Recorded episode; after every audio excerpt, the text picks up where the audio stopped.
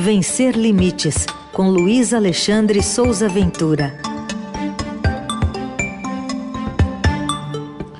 Momento de falar de inclusão e diversidade aqui na programação da Eldorado, sempre às terças-feiras. Ventura, bom dia.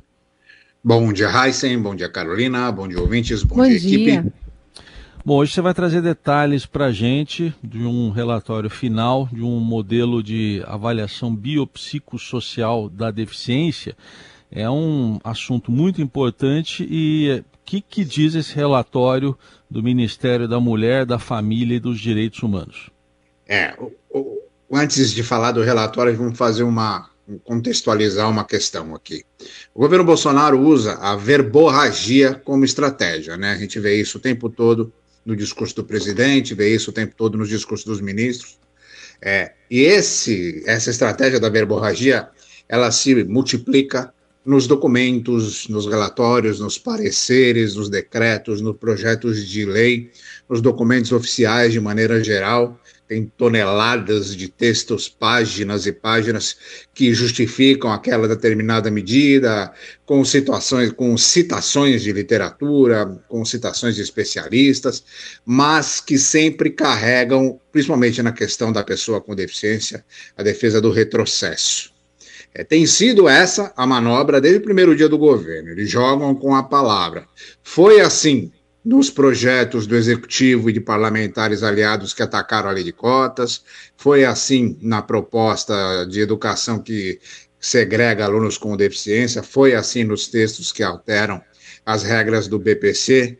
É, me parece que é uma estratégia que aposta na quantidade para dificultar o entendimento, como se nosso país não tivesse gente qualificada fora do governo para ler essa verborragia toda, reagir, apontar os detalhes, apontar os problemas, gente com conhecimento e experiência para criticar e derrubar tantas e tantas propostas que surgem para reduzir os direitos da população com deficiência.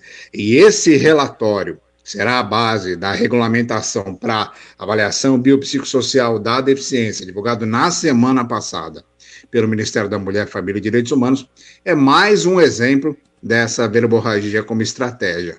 São 14 documentos com páginas e páginas, citações, aspas e referências. No meio dessa montanha tem o documento número 8, que é o documento que nos interessa, que contém a proposta para o instrumento e o modelo único de avaliação da deficiência. É, eu converso sobre essa questão com especialistas tem pelo menos seis meses. E depois da divulgação do relatório, esses especialistas já estão falando sobre o que é, o que, o que, que saiu desse relatório. Tem uma palavra que está sendo usada de maneira unânime que é terrível. Esse relatório é considerado um Frankenstein criado sem nenhuma participação das pessoas com deficiência e sem nenhuma avaliação antes da divulgação. A Rede IN, como eu já falei aqui antes, que é a Rede Brasileira de Inclusão da Pessoa com Deficiência, que reúne 16 instituições, liderou um movimento nacional para que esse tal relatório fosse divulgado antes da publicação de um decreto que pode tornar tudo isso oficial. Porque o acesso a esse relatório estava bloqueado pasmem, com base em artigo da Lei de Acesso à Informação.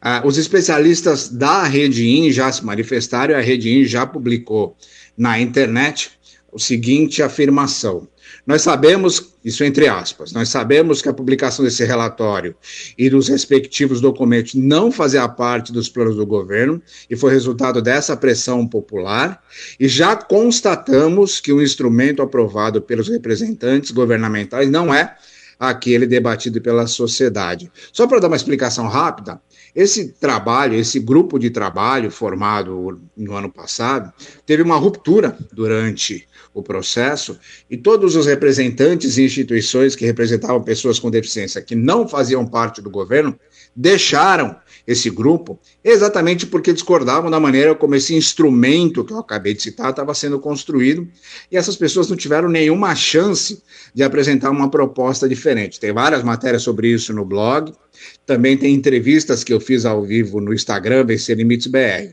E agora a Redin está preparando uma resposta oficial que vai detalhar os problemas desse instrumento de, divulgado pelo governo na semana passada. É sempre assim que a gente tem que fazer: esperar ver a bomba para depois tentar catar os pedaços, né?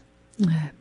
Muito bem. Ventura, queria que você falasse também sobre a dica de leitura de hoje. O livro se chama Mal Acabado, a história de um jornalista sobre rodas.